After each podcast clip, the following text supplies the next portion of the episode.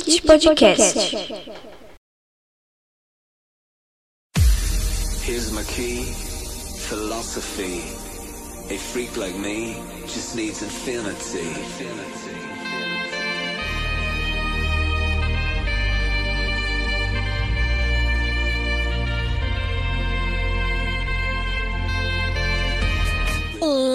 Queridíssimos ouvintes do Kit Podcast. É em clima de festa, clima dançante, que nós iniciamos o episódio de número 26, que tem o tema musical e não poderia ter sido escolhido por ninguém. DJ Celofane. Olá pessoal, eu acho que eu nunca vou superar essa fase. Caso você ainda não tenha adivinhado, o nosso tema de hoje é o Summer Electro Hits 6 e estou aqui também com DJ Dominique. Oi, gente. Até hoje eu tenho inveja de quem sabe fazer o Rebolation. E DJ Lulinha. Oi, pessoal. Acho que eu sou a menos dançante do podcast. Aqui quem fala é a MC Easy e roda a vinheta. Uma coisa que eu reparei agora é que a gente fala pra puxar a vinheta, mas não tem vinheta, né? A música só sobe. É. Foda-se também.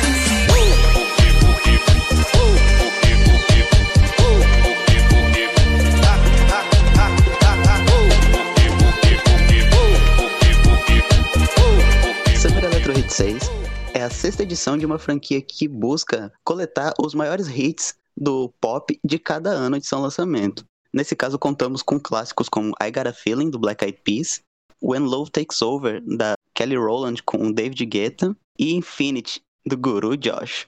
Summer Electro Hits fez parte da minha infância, não sei de vocês, colegas, mas eu adorava quando saía uma nova edição, porque na época era um meio não só de consumir as músicas, mas também de estar por dentro daquelas tendências. Então, assim, era um expoente, pelo menos entre a minha bolha social ali, de se atualizar nas tendências musicais da época. Eu acho que vale a pena ressaltar que o Summer Electro Hits era uma parceria da Som Livre com o programa TVZ. E o programa TVZ é justamente isso que o Celofane falou. Ele mostrava os clipes das músicas que estavam saindo no momento e fazendo sucesso. Ou fazendo sucesso através do programa, mas era sempre novidade. Sim, saudades, inclusive, desse programa. Bom, muitos dos hits que eram selecionados pelos volumes do Summer Electro Hits tinham uma espécie de variação de estilo ali, né? A gente tinha desde o dance ao disco, mas também do eletrônico. E assim, pelo menos na minha concepção, o Summer Electro Hits, ele conseguiu traduzir bem o surgimento do pop como a gente conhece hoje, assim. Não sei se vocês têm essa mesma impressão. Eu acho que o Summer Electro Hits, principalmente essa edição que você escolheu, ela não necessariamente fala sobre o pop que nós conhecemos, mas sobre o pop do momento em que a coletânea foi lançada. Eu acho que ele encapsula muito bem essa tendência que surgiu no final dos anos 2000 e que perdurou durante pelo menos a primeira metade da década de 2010, que é esse pop mais baseado na eletrônica, que é muito bem trabalhado na música da Kelly Rowland e na música que você esqueceu de mencionar, e se eu estivesse presencialmente com você, eu ia dar um murro na sua cara, que é Poker Face da Lady Gaga que também Meu está, no, Deus! também está no Summer Electro Hit 6. E para mim, não só a música Poker Face, mas o álbum The Fame da Gaga foram os principais propulsores dessa tendência. É verdade, é verdade, bem observado. Queria fazer um comentário breve sobre o título dessa coletânea, que é, em tradução livre, Os Hits Eletrônicos do Verão. E eu acho que no Brasil isso perde talvez um pouco sentido, porque nos Estados Unidos, quando eles falam de férias de verão ou coisas que vão acontecer no verão, é porque as pessoas vão estar de férias, né? E aqui as férias acontecem geralmente duas vezes ao ano e não necessariamente no verão. Então. E o Electro Hit se refere a músicas eletrônicas. E eu achei interessante que o volume 6 ele é uma mistura de pop com eletrônico. E se você pegar para escutar principalmente o primeiro e o segundo volumes do Summer Electro Hits, ele é só dance, ele não tem, quase não tem pop.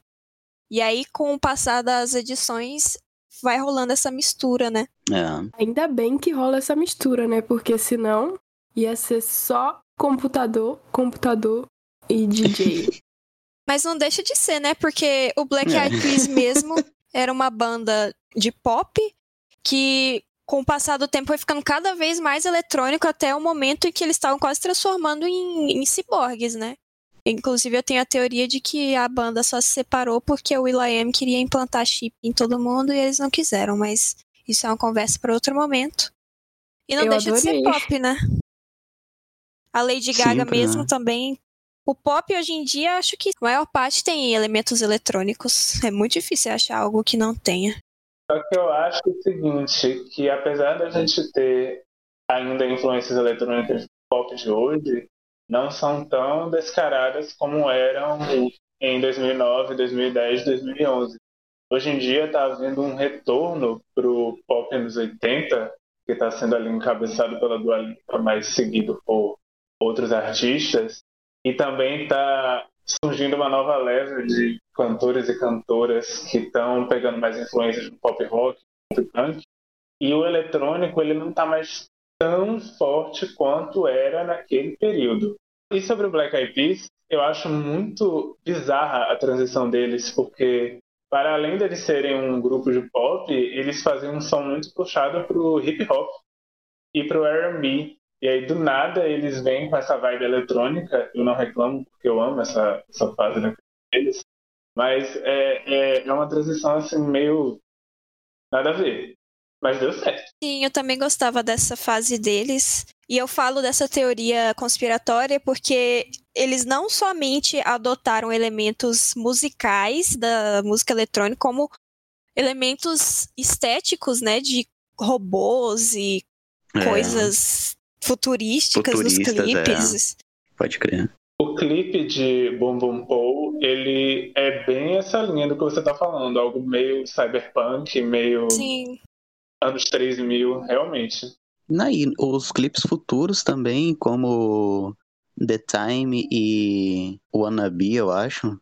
I'm a B. sim. Amabi, é, exato. Até aquele Can Get Enough, que eles estão completamente futuristas. Inclusive, I Can Get Enough se passa em Tóquio, se eu não me engano, que é uma das capitais mais futuristas que a gente tem, assim, na, na mídia, né? Como representação de futurismo e tal. Eu achava eles muito à frente do tempo, assim, principalmente pelo som e o visual que eles traziam. Comparam o Where is the Love com Amabi. Você nunca fala que é o mesmo grupo musical que fez as duas É, músicas. verdade. Verdade.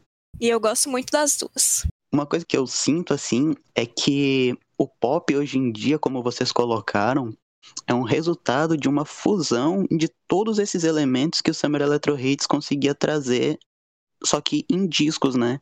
Então, assim, a gente tem influências dos anos 80, do dance, do disco, mas também tem influências do eletrônico, e no entanto, eu sinto que está longe de tudo isso ao mesmo tempo, que eu acho muito bacana, assim, no pop hoje em dia. Eu lembro que na época eu achava a caracterização muito grosseira, assim, no sentido de você ter dificuldades de diferenciar um artista do outro, né? O Summer Electro Hit 6 tem muitas músicas que são parecidíssimas, né? Embora tenha ícones como I Got a Feeling e Poker Face, que você sabe quem é e que música é nos primeiros 10 segundos, tem músicas que você não vai saber quando terminou e começou outra no mesmo álbum, porque elas são muito iguais, sabe? E eu acho que hoje em dia a gente caminha cada vez mais dentro do pop, obviamente, né? Para um distanciamento disso. Então, assim, eu acho interessante fazer essa observação, porque é pop, né? É popular, então tem que estar naquele formato comercial, mas ao mesmo tempo eu sinto muito mais autenticidade na, nos artistas hoje em dia, dentro dessas condições, né, de comercial e tudo mais. Eu tava lendo alguns comentários, porque eu escutei os álbuns no YouTube, e aí nos comentários só tem gente da nossa geração com nostalgia falando: Ei, tempo bom que não volta mais. É, é, é. Nos faz mais música como antigamente. E aí eu achei interessante que várias pessoas comentaram que nessa época que o Summer Electro Hits estava em alta, era cultura as pessoas irem pra balada, né, Pra boates, pra ouvir dance, ouvir house e dançar mesmo.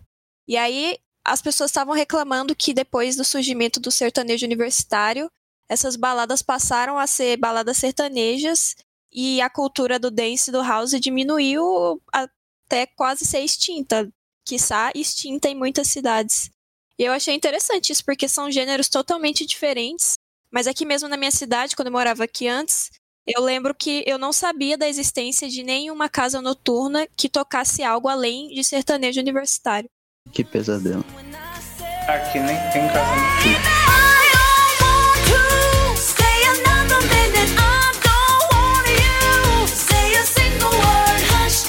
Então, gente, como o Izzy comentou aí, as pessoas da nossa geração sentem muita saudade dessa fase. As pessoas que iam pra balada, né? Dançar e curtir realmente. Porque outras, como eu, só via o comercial dos Summer Electro Hits na TV e nem não vivia isso, sabe? Mas assim, a gente percebe que hoje em dia, esse período de tempo que a gente viveu já é praticamente retrô. Assim, uma coisa que eu percebo muito é o estilo de se vestir daquela época. Assim, eu penso em Summer Electro Hits, eu penso naquelas roupas da balada e naquelas meninas, assim, dançando com o cabelo pranchado e óculos escuro. É isso que me vem na cabeça. E aí. É incrível como tudo isso tá virando retrô, assim. Começa a partir dos anos 70, 80, e aí, boom, os anos 2000 já são retrô. Total, são retrô e eu acho muito legal o fato do Summer Electro Hits ser uma série de coletâneas de hits, porque eles acabam se tornando documentos e marcadores de época. E assim, era lançado um por ano, e você vê uma diferença muito grande entre o tipo de música que toca em um em uma edição e na próxima. E do primeiro para a última edição do Summer Electro Hits, por exemplo, tem uma diferença enorme. É claro que se passaram muitos anos, mais de 10 anos, mas é legal ver e associar cada um dos CDs a um estilo de vestimenta, a um estilo de dança. Por exemplo, eu adorei que Celofane escolheu seis, porque tem Infinity, e Infinity era uma das maiores músicas que eram tocadas nesses campeonatos de. Como que é o nome da dança? Freestyle, shuffle, o, re, o Rebolation no Brasil. E para mim, quando eu escuto essa música, eu só consigo imaginar aqueles passinhos lá. Sim, é um menino vestido com a calça lá embaixo, aí um boné, ou então uma bandana, e ele mandando passinho assim com um tênis gigante. Sim, velho, puta que pariu. Ainda tem gente que fala das danças de TikTok hoje em dia, né? Né? Pois é, vocês faziam isso da vida. Vocês estão reclamando do quê? Deixa as crianças serem felizes. Não, eu sou do time do Dominique, eu queria saber fazer, eu não conseguia. Eu não. também. Cara, eu queria tanto que eu comecei a jogar um jogo lá de criar avatar. E aí eu comprava essas danças, eu só consegui jogar nesse jogo, mas na vida real eu só ouvia as músicas e me imaginava dançando, era muito triste. Cara, e aquela cultura de tipo, tocava o Summer Electro Hits em um aniversário, e aí quem sabia dançar ia pro meio, e todo mundo ficava assim, ó, uau, ele sabe É. fazer passos, aí o cara se jogava no chão, girava. Incrível. Muito legal. Tinha uma tendência no Orkut, não sei se vocês chegaram a pegar isso, mas no Orkut haviam comunidades que as pessoas compartilhavam seus vídeos do YouTube, que na época era uma odisseia para conseguir assistir, né? Durante uma tarde você conseguia assistir uns dois ou três, porque eles tinham que carregar antes e tudo mais. Nossa. E as pessoas dançando, e nossa, é de fato uma documentação, né? Realmente. É, será que se ela dança, eu danço só existe por causa do Summer Electro Hits? Eu sempre associo os dois, eu não sei se tem alguma relação, mas Você tá falando dos filmes, se ela dança, eu danço? isso mesmo. Ah, eu A achei que era a saga. Eu também achei que era Não, música. não, se ela dança, eu danço foi em outro episódio da gente, Furacão 2000. Cara, em relação a isso dos millennials de hoje ficarem criticando as pessoas que fazem dancinha do TikTok e aí falar, ah, mas olha aí o que que você fazia na sua época. Acho que toda geração tem isso de saudosismo, né? Falar, ah, na minha época Sim. era legal, não era vergonhoso. Agora, o que vocês estão fazendo agora é muito mais ridículo do que o que eu fazia, sendo que, ah, velho. Isso é porque É. a gente não quer admitir que tá ficando velho. Exatamente. Só lembro uma foto que eu vi do pessoal vestido da época do Restart. Nossa. Aquelas calças tem coloridas. né? É, teve cada fase só nos anos 2010. Cada coisa. E assim, se você ouvinte, assim como eu, não consegue lembrar de grandes períodos da sua infância ou da sua adolescência, recomendo que você dê uma olhada, faça uma viagem no tempo que o Summer Electro Hits vai te proporcionar, porque cada, juro pra você, cada um dos CDs vai ter pelo menos uma música que você vai falar: caralho, eu escutava isso aqui, meu tio escutava isso do carro, alguma coisa assim, e vai dar nostalgia demais. É, com certeza. Não lembra da infância, mas todo episódio que a pauta tá na sua mão é algo relacionado à infância. Porque eu tô tentando lembrar. Ah, o kit, então, é uma estratégia de resgate sua memória. Exatamente. É uma sessão de regressão da Easy. Quem patrocina o kit, pra quem não sabe, é minha psicanalista. Beijo. Eu queria avisar pra vocês que a gente tá nas redes sociais. No Instagram nós somos Kit Underline Podcast. No Twitter, Kit Podcast. E a gente gosta muito que vocês interajam com a gente. Então, por favor, sempre busquem seguir a gente nas redes sociais, curtir e comentar as postagens, que é muito importante pra gente. Kit se escreve K-I-T-S-C-H. E é isso, gente. Eu quero aproveitar esse espaço para discordar de vocês. Eu acho que o resgate que está sendo feito dos anos 2000 está muito mais ligado ao começo da década, ali entre 2000 e 2004. Esse resgate está sendo feito de diversas formas. Na moda, com as meninas usando calça e cintura baixa, o retorno das bandanas, piercing no umbigo, até as músicas, né? As pessoas voltando a ouvir Charlie Brown Jr., Britney Spears, mas essa época, especificamente do Summer Electro Hit 6, para mim ainda não chega a ser retrô. Ele só vai ser retrô lá para 2026, 2027, que é quando as pessoas de fato vão começar a fazer um resgate a Lady Gaga, a David Guetta, porque o que está acontecendo agora não é um resgate daquilo que a gente viveu quando a gente era criança barra pré-adolescente. O que está acontecendo agora é a gente na internet que não aceita que não temos mais de 16 anos, não queremos lidar com o início da nossa vida adulta e a gente quer reviver tudo isso. Então não é retrô para mim. Para mim vai ser retrô quando um pré-adolescente de 12 anos for lá e pegar Poker Face para ouvir. Mas eles já fazem isso. O Poker Face hitou no TikTok. Ritou mesmo. E eu acho que é importante aqui trazer o significado da palavra retrô. Porque retrô são elementos do passado, pode ser um estilo, pode ser. Foda-se. Pode ser um filme, pode ser um produto de mídia, que era tendência, deixou de ser e no futuro volta a ser, né? Como é o caso, por exemplo, do corte mullet. Tá, mas tipo assim, para mim, 2009 ainda não tá gerando um resgate cultural grande o suficiente para que eu, Dominique, considere isso como retrô. Eu acho que algumas coisas não tem que voltar mesmo, sabe? De 2009. Por Concordo. exemplo, os cabelos, sabe? É, franja lisa e cabelo cacheado. Pelo amor de Deus, não. Ah, coisas de vestir, algumas músicas, sabe? Tem que ficar lá em 2009 mesmo. Concordo super com a sua Então eu opinião. acho que é isso. O, o retrô tem que ser específico, tem que ser escolhido a dedo o que, que vai voltar e o que não vai. Por exemplo, sou contra a calça de cintura baixa. Mas voltou e é isso aí. O que, que a gente vai fazer, né? Eu acho legal que a gente tem capacidade de discernir o que vale a pena ou não ser resgatado, porque já tem, sei lá, uns três anos que eu vejo na internet falando o que vocês acham dessa tendência que tá voltando da calça de cintura baixa. E eu, assim como muitas outras pessoas, assim como Lulinha, rejeitamos totalmente a volta desta hedionda peça de vestimenta.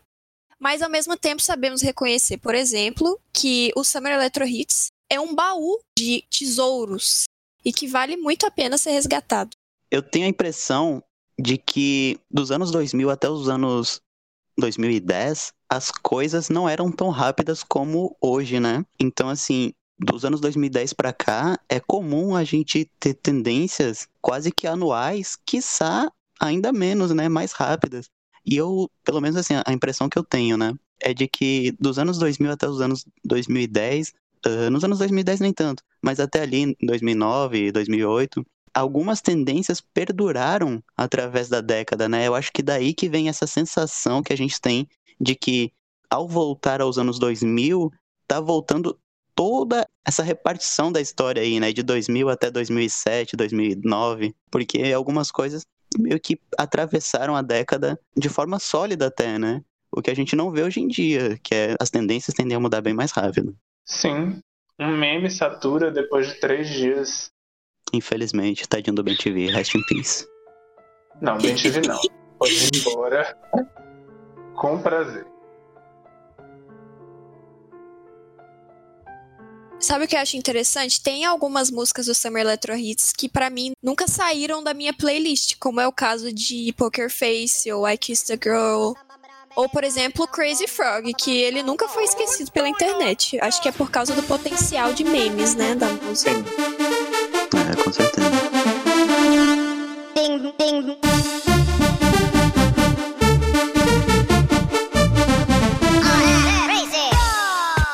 Seguindo nisso que o Salofone falou, da gente sentir que tudo se esvai com mais facilidade atualmente, eu acho que isso dialoga bastante com a forma com a qual a gente tem consumido música. No período em que as coletâneas da Summer Electro Hits começaram a ser lançadas, foi justamente no início da era digital. Foi quando o iTunes surgiu e começou a se popularizar. E também, obviamente, é, os downloads ilegais. Quem lembra do For Shared? Quem lembra? Qual era o nome do outro? Next. Enfim, agora a gente vive a era do streaming e esse processo de consumir música se torna muito mais momentâneo. Os hits se esvaem com muito mais facilidade. E aí a gente fica se questionando por conta dessa velocidade, o que, é tendência? Porque na época era muito mais fácil você determinar, não, isso aqui era um hit. Isso aqui fez sucesso durante muito tempo, vários meses tocando a mesma música. Então, como é que vocês veem o papel da Summer Electro Hits na época de compilar essas músicas que de fato estavam tocando nas baladas do mundo inteiro e de fato eram músicas que qualquer um poderia ouvir e dizer, não, eu conheço. Então, eu tenho um raciocínio sobre isso e eu vou ilustrar com séries. Porque assim, tem uma série que eu gosto muito da Netflix, que é Dark, e que eu acho que ela sofreu um problema, que foi ter sido lançada suas temporadas, né, todas na íntegra. No Disney Plus, com The Mandalorian, eu tive a experiência completamente contrária, porque era uma série semanal. Então, assim, Dark, que é uma série que eu acho excelente, ela veio, fez um barulho e morreu muito rápido, porque todo mundo consumiu em um final de semana e no final de semana seguinte ninguém estava mais falando sobre ela. Já The Mandalorian, pelo menos dentro da, da bolha ali de fãs da, de ficção científica, fantasia, Star Wars, como foi uma série semanal, ela fez muito mais impacto dentro dessa bolha, pelo menos, né? Porque as pessoas consumiam um episódio que tinha no máximo 50 minutos e era isso. Você tinha que dissecar esse episódio até o próximo, é, reassisti-lo, levá-lo à exaustão. E aí o paralelo que eu traço é o seguinte: a música na mídia física ela exige um processo, ela exige um ritual. Porque assim, e eu não digo nem vinil, eu falo CD também. Porque o que acontece? Você tem que comprá-la, você tem que buscá-la, você tem que abri-la, né? Tirar o lacre, abrir o pacote, retirar a mídia da caixinha, ter aquele encarte na mão, ler as letras através do encarte, olhar a arte do encarte, colocar o CD ou o disco no seu suporte, apertar o play, e aí, porra, você fez tudo isso, você vai querer consumir aquilo, sabe? Então, assim, eu acho que por esse lado, a mídia física, ela acaba levando, não que a música tenha mais valor ou menos num, num suporte ou outro, mas ela acaba levando o indivíduo a consumir aquele produto ali com um apreço, sabe? E, porra, é um álbum, então vamos. Você dá o play ali e ele começa na primeira música e, porra, daquelas. A depender do álbum, né? De 5 ou 17 músicas, não sei aquela primeira ali é a primeira porque, sabe? Tem um formato.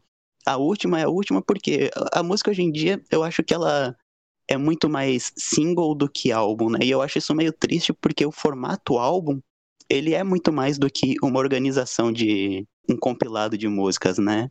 Eu gosto quando o artista coloca a primeira como primeira porque a segunda tem que ser a segunda e não porque ela é a segunda, sabe? Os álbuns temáticos quase não existem mais. Uh, quando lançam um, é tipo, nossa, porque é uma parada extremamente genial e tal. E não, cara, é, é, todo álbum tinha que ser temático, sabe? E, porra, tem o lance da coleção. Eu, por exemplo, que adoro colecionar coisas, ter a mídia física ali é legal, né, cara? Porque você mostra ali pros seus amigos, você trata aquela coisa como um objeto que é tátil, você consegue acessar ela, consegue tocá-la, não é uma parada tão etérea quanto a música digital. Mas assim, tudo que eu falei aqui é puramente, digamos assim, fetichista, eu diria. Não faz diferença nenhuma entre a mídia física e o digital nesse aspecto, né? Porque a digital também tem os seus prós e os seus contras, né?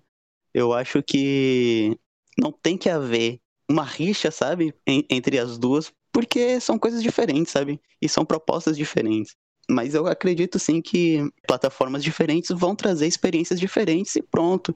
E não existe o porquê optar por uma ou por outra, né? Você pode acessar as duas também, a depender do seu, da sua condição financeira, claro. Eu acho engraçado quando as pessoas falam do streaming em comparação à mídia física, dizendo que agora o poder de escolha é muito maior, porque elas podem assinar um serviço e aí eles vão ter essas pessoas vão ter uma biblioteca com músicas, entre aspas, limitadas, quando você está a serviço de um algoritmo que vai te redirecionar a coisas parecidas com aquilo que você está ouvindo. Ou então, se você consumir playlist, você vai estar tá a serviço daquilo que o serviço de streaming e as gravadoras que fornecem essas músicas querem que você acredite que seja tendência. Então, no fim das contas, não é tão diferente assim do que a gente consumia na época da mídia física, ou então quando o rádio era o principal veículo de consumo de música. São só estratégias diferentes para diferentes veículos. Eu acho que o consumo é totalmente diferente. Concordo com tudo que o Celofane disse. Acho que ele falou quase tudo que eu teria para dizer sobre esse assunto. Now the world don't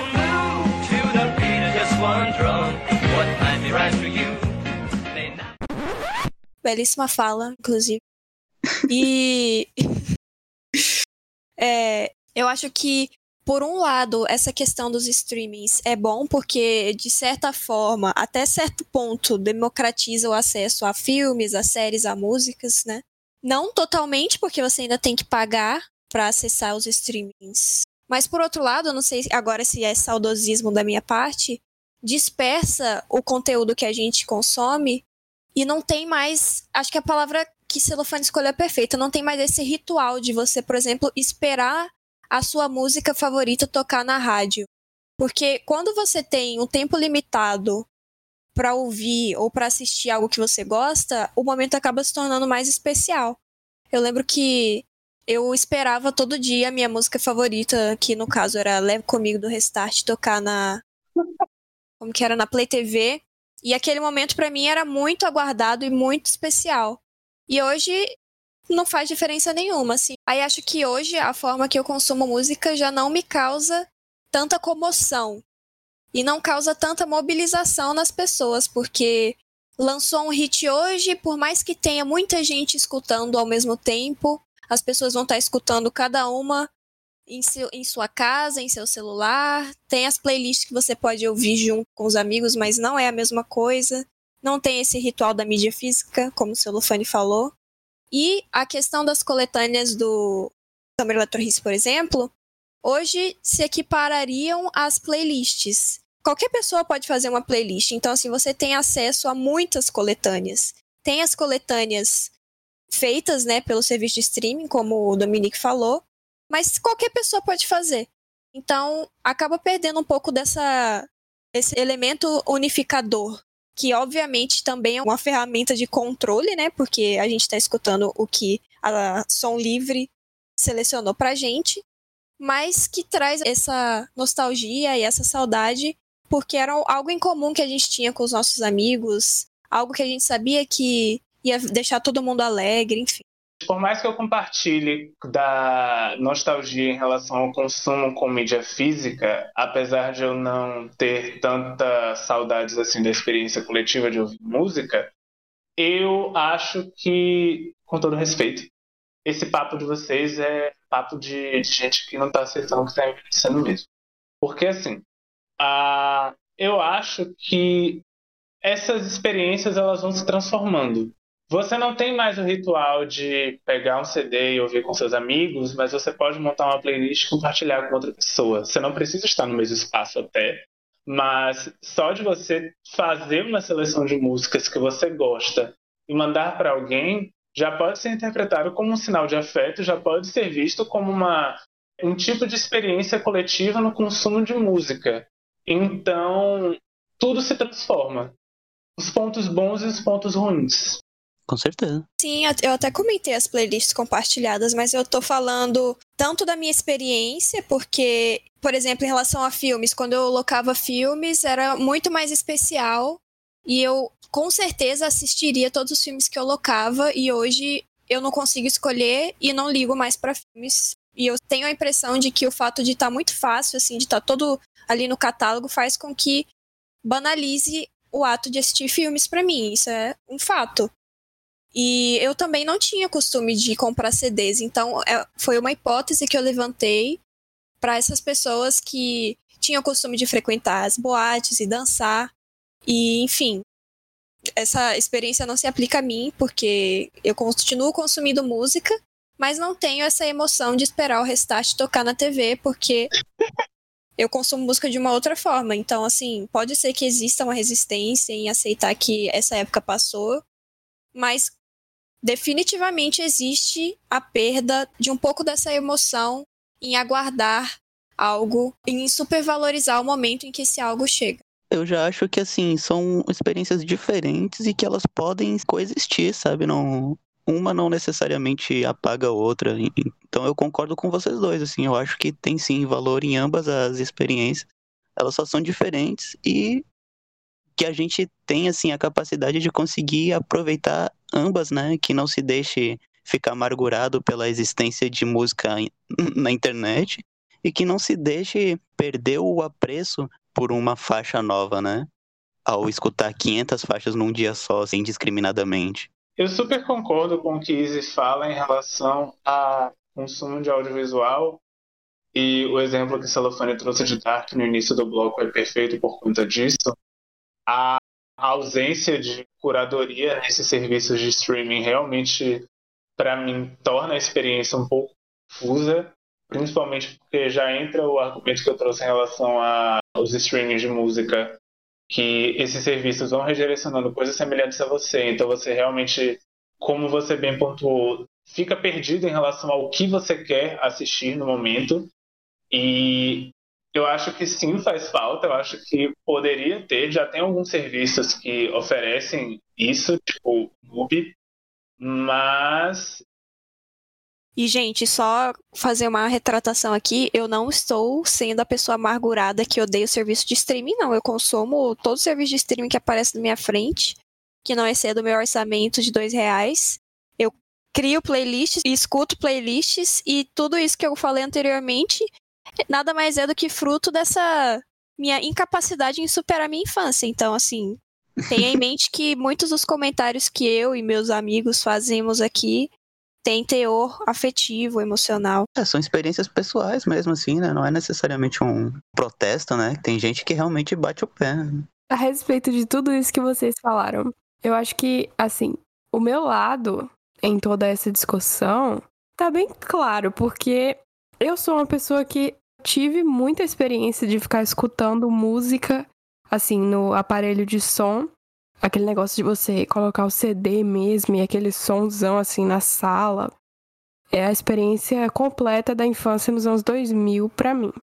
De ficar ouvindo música alta o tempo todo, o que acabava sendo insuportável, então eu concordo um pouco com o Dominique de não sentir falta da experiência compartilhada de escutar música. Até nos dias de hoje mesmo, quando assim, ocorre essa mistura de, por exemplo, uma pessoa pega uma caixinha e bota a música no Spotify, na caixinha, ou então no som do carro. Nem sempre é a música que você quer ouvir, então acaba sendo uma coisa chata. Eu não gosto da experiência compartilhada de escutar música, porque acaba sempre criando uma briga assim: ah, Fulano quer essa música, mas você não gosta, e você quer outra. É chato. Mas o que eu gosto mesmo de toda essa nostalgia, de todo esse negócio retrô é o seguinte: você tá sozinho em casa. Aí você não precisa usar fone, mas o barulho que vai sair do celular não vai ser tão completo quanto um, seria um aparelho de som ou então uma vitrola.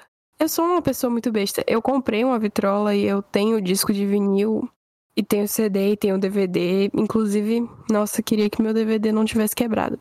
Então, eu acho que eu fico no meio dessa discussão aí. Eu, eu sou muito a favor do streaming porque ele me apresentou coisas novas. Porque se eu ficasse só em CD e em vinil, por exemplo, eu ia comprar sempre aquilo que eu já sei que é bom, porque eu ia estar tá gastando muito dinheiro, né? Que assim, CD era uma coisa mais ou menos cara se você fosse comprar o original.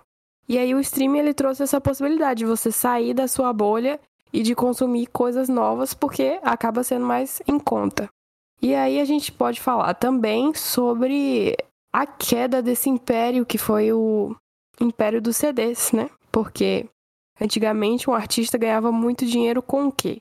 Não só com os shows, mas com a venda de CDs. A mídia física dava muito dinheiro para um artista. Assim, Lady Gaga, quantos CDs ela não vendeu? No nosso episódio de arte pop a gente fala sobre isso, que foi o fim da mídia física, que ela lançou o CD e não vendeu muito porque coincidiu com essa época.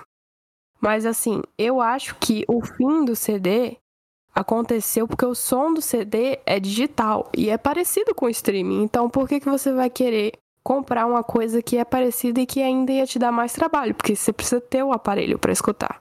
E aí o vinil voltou por causa daquela daquela lenda que eu não sei se é verdade. Que o som do vinil é melhor. E eu não acho melhor não, cara, na moral. Por quê? Você é, a mesma é coisa, velho. Ah, cara, porque assim, o, o vinil, claro que hoje em dia tem as vitrolas eletrônicas e digitais e tal, mas porra, se você quer ser purista mesmo, você vai usar uma vitrola analógica, né, velho? E, sabe, é um bagulho ali meio estéreo, né? Quer dizer, mono não, não tem as possibilidades que o digital traz, não sei, cara. Eu acho que o digital ele tem, claro, se você for ficar ouvindo MP3, realmente não vai ser a mesma coisa, né? Mas existem formatos de áudio aí que trazem muita qualidade, inclusive. E como você vê então esse retorno dos vinis à popularidade? Retro. Assim, nas pesquisas que eu fiz, no Brasil, pelo menos, não ficou comprovada esse retorno efervescente, né? Foi mais uma, um, um pico que logo passou, assim, porque teve uma época que as pessoas estavam nessa moda, né? De comprar discos de vinil e tal. Mas eu acho que, que é puro saudosismo mesmo, não. ficou caro. Pois é, é tipo, tem isso também, né? O vinil é caro, porra. Você. A, é caro, a Malu acaba... colocou bem, assim, né? Que, tipo, se você vai comprar um CD antigamente, era, sei lá, uns 5 reais o CD. Só que, tipo, hoje, com 2 reais por mês, você tem músicas infinitas, basicamente, né? Então, sei lá, eu, eu realmente não vejo vantagem financeira nesse aspecto, né? Virou item de colecionador, basicamente. Tanto Sim. o CD é. principalmente o vinil. Se você gosta muito do artista, você vai lá e dá o seu dinheiro para ter essa mídia física na sua casa. É isso. É tipo, você fala que é melhor ler livro em papiro. Aí compra papiro. em papiro. Pô, agora, mas eu vou citar um exemplo aqui onde a mídia física supera qualquer mídia digital. Porque é o seguinte: tem uma parada do analógico que você pode brincar com isso, né?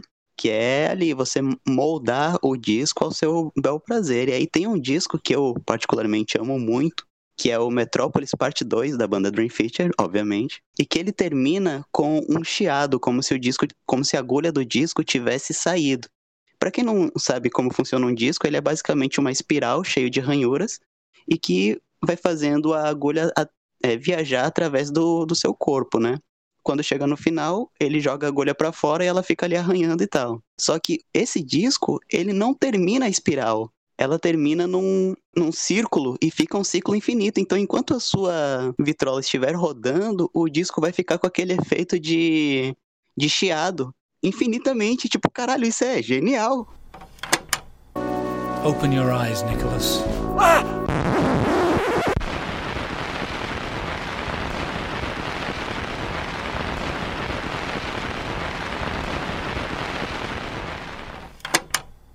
é uma Coisa que não dá pra fazer no, Eles querem estragar a agulha. Sabe quanto é uma agulha? Porra, filhos da puta. Quem quer ficar ouvindo um chiado, velho, o dia inteiro? Pois é. Mas é aí que um tá. soco Você na pode. orelha É uma ouve. possibilidade, né? Tô Uma outra, uma outra possibilidade da mídia física é que ela dura mais. Por exemplo, o download que você fez no 4 Shared. Você já perdeu. E a Gente, mídia física não, ela vai estar ali por um tempão. O CD até que não, mas o vinil dura muito tempo. É. eu usava o ForShared em 2000 e... Sei lá, de 2011 a 2013 eu devo ter usado o ForShared. E vocês acreditam que essa semana eu recebi, tipo, cinco e-mails do ForShared falando conclua o seu cadastro no nosso site. Conclua o seu cadastro, cadastro no nosso site. Eu nem sabia que o site existia. E outra coisa que vocês não mencionaram, que pra mim é a melhor, a maior incontestável vantagem da mídia física, é que você pode fazer fazer, ó, como é que chama? O nome DJ disso? Mas tem o nome. Spinning. Ah, tem outro nome, mas vocês sabem do que eu tô falando. Eu sei. Como é que é que o barulhinho que faz? É, faz a easy. Eu já fiz, velho. Faz de novo. Rico, rico. E eu, eu queria encerrar minha fala dizendo que o vinil já é retrô. E assim, eu entendo o potencial de retrô do vinil, porque a vitrola é um negócio muito bonito, principalmente aquelas de desenho, assim, que tem um negócio dourado, que eu acho que tem até outro nome, nem a vitrola, mas enfim. É bonito, é grande, é ornamental. Mas o CD não é retrô ainda. E o CD, quando ele for retrô, vai ser a época mais feia do mundo, porque Aí vai voltar a calça de cintura baixa, vai voltar a franja lisa com o cabelo cacheado. Ih, meu filho, já tô até vendo, porque o CD é um negócio assim. Enfim, essa estética aí que, que vocês estão pensando aí, estética de iCarly. Vai ser isso.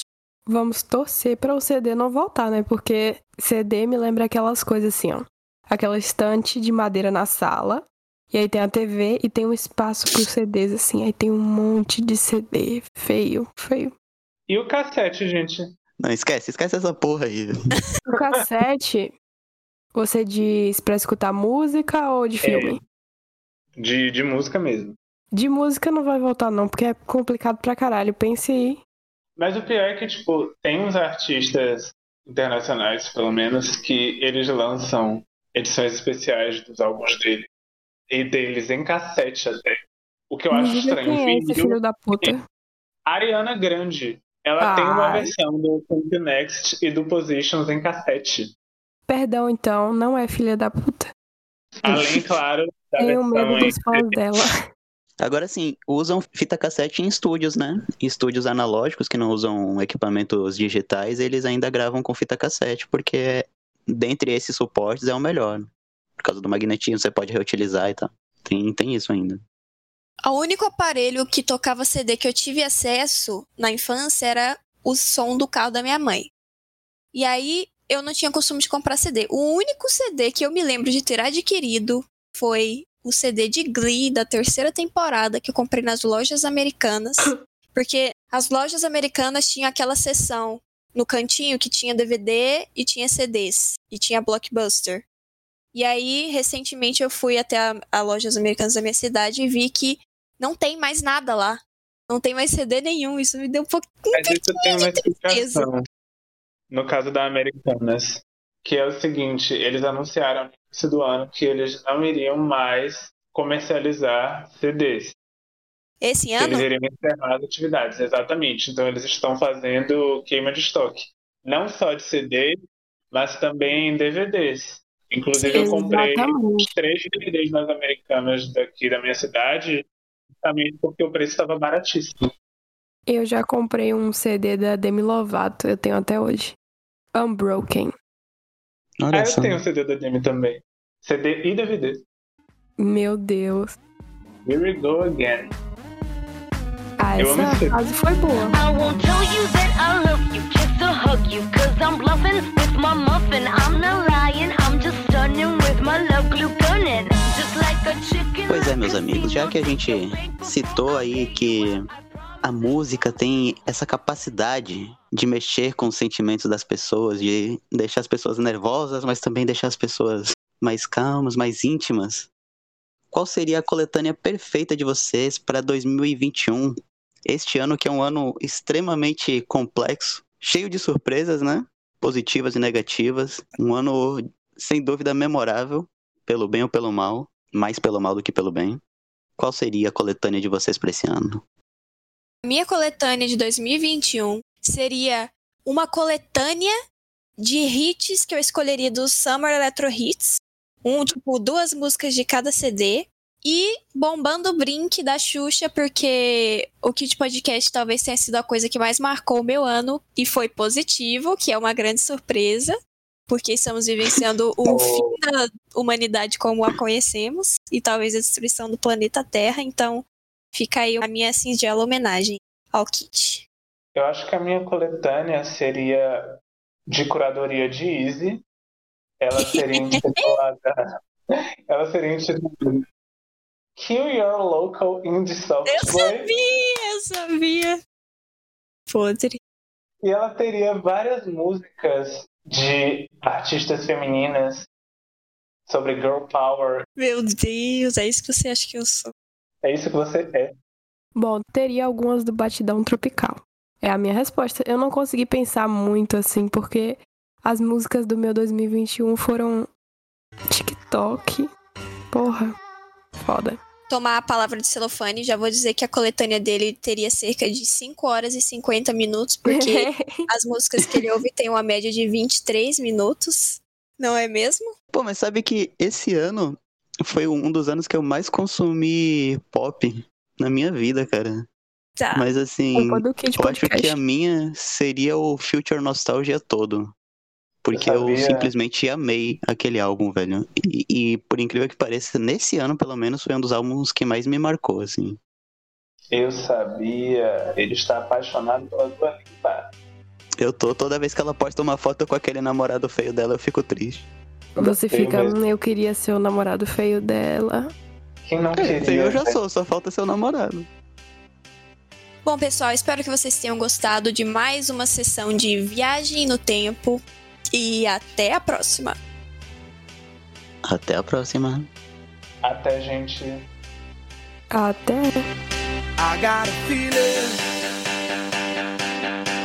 that tonight's gonna be a good night. That tonight's gonna be a good night. That tonight's gonna be a good, good night. A feeling that tonight's gonna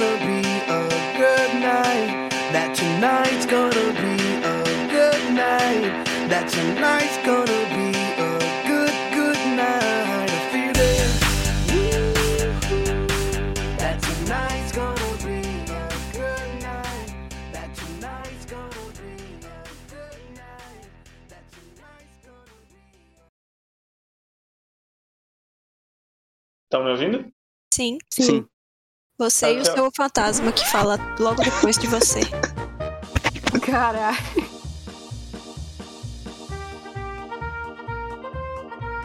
Cara, vocês não falaram até agora de Hush Hush, Hush Hush, Hush Hush, Hush Hush, Hush Hush, Hush Hush, Hush Hush, Hush Hush, Hush Hush, Hush Hush, Hush Hush, Hush Hush, Hush Hush, Hush Hush. Acabei.